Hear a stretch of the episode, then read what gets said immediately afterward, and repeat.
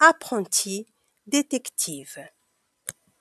La voiture de Robert ressemble à celle de Starsky et Hutch après une série de tonneaux. C'est une Ford rouge cabossée et couverte de poussière. Preuve indiscutable qui mène une vie dangereuse à la poursuite de nombreux malfaiteurs. Quand j'ai appuyé sur la poignée, la portière du passager est tombée sur le trottoir en m'écrasant un pied. Je me suis mis à hurler en sautant sur place. Aïe! Et je suis parti faire le tour du quartier à cloche-pied. Quand je suis revenu, Robert avait ramassé sa portière. Cette portière enfoncée est un souvenir de ma dernière enquête, m'a-t-il expliqué.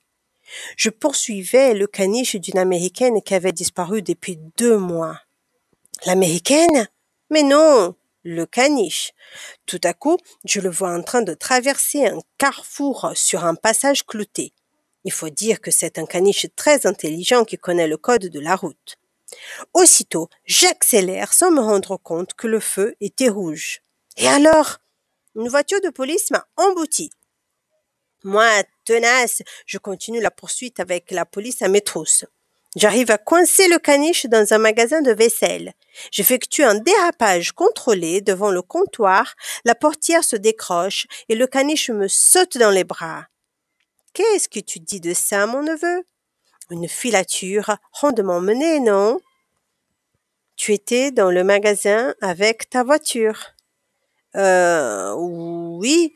Comment faire autrement? Il y a eu quelques dégâts, bien sûr, mais ma cliente américaine est très riche. Elle a tout payé. Tu vois où ça peut mener quand même l'amour des chiens? Et maintenant, en route. Il m'a poussé sur le siège, a fixé la portière avec un bout de fil de fer et a démarré en marche arrière. Heureusement, une borne d'incendie l'a arrêté avant qu'il n'emboutisse quatre poussettes. Tonton Robert a grommelé avant de passer la première. J'ai attaché ma ceinture. Mon stage commençait sur les chapeaux de roue. Ça va plus vite en passant par là, a lancé Robert après un circuit digne des plus grands stock cars.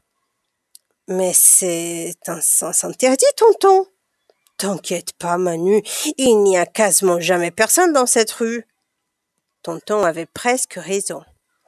Une Fiat s'est rangée à temps et deux mémés ont manqué d'être transformés en galettes.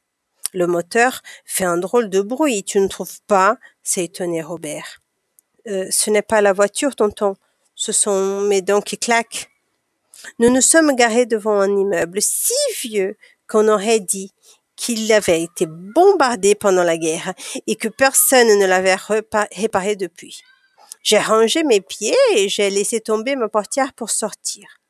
Mon oncle m'a conduit avec cérémonie vers son bureau, situé au premier étage. Il n'y avait pas de lumière dans l'escalier, mais Robert connaissait par cœur tous les obstacles. Tandis que j'essuyais mes semelles, il a ouvert la dizaine de verrous qui protégeaient sa porte.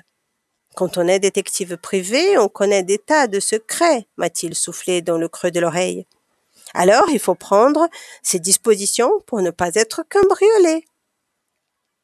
Il s'est effacé devant moi et a claironné avec un grand geste de bienvenue. Entrez dans l'univers du détective le plus fameux du quartier. Des piles de dossiers de journaux s'entassaient jusqu'au plafond. Une corbeille débordait de papier. Seul un alpiniste ou un spéléologue aurait pu trouver une place s'asseoir. Les poings sur les hanches, Robert s'est planté devant la corbeille pleine à ras bord. Qu'est-ce que je vois? Ginette n'a pas fait le ménage aujourd'hui. Tu as une femme de ménage, tonton? Évidemment. Mais c'est surtout d'une secrétaire dont j'aurais besoin. Alors tu tombes bien, Manu. Je vais t'affecter au tri de mes archives. Toi qui es si intelligent, tu auras vite classé tout cela par année. J'ai fixé les montagnes de dossiers et j'ai failli tomber head mort. Quoi? C'était cela mon travail d'assistant détective? Remuer des piles de papier poussiéreux? Je n'avais pas une carrure de boxeur pour soulever ces tonnes d'archives. Mais tonton, je veux devenir un vrai détective. comme toi, pas un archiviste, même costaud. Je t'en prie, donne-moi une chance de faire mes preuves sur le terrain. Je ne veux pas que mes parents et mes copains se moquent de moi quand je présenterai mon rapport. J'en avais les larmes aux yeux. J'étais sûre d'apitoyer Robert, mais il ne m'écoutait pas. Il avait les yeux braqués sur une enveloppe à son nom posée sur un fauteuil. Mon infaillible instinct de détective en herbe m'a soufflé que cette lettre était le début du mystère.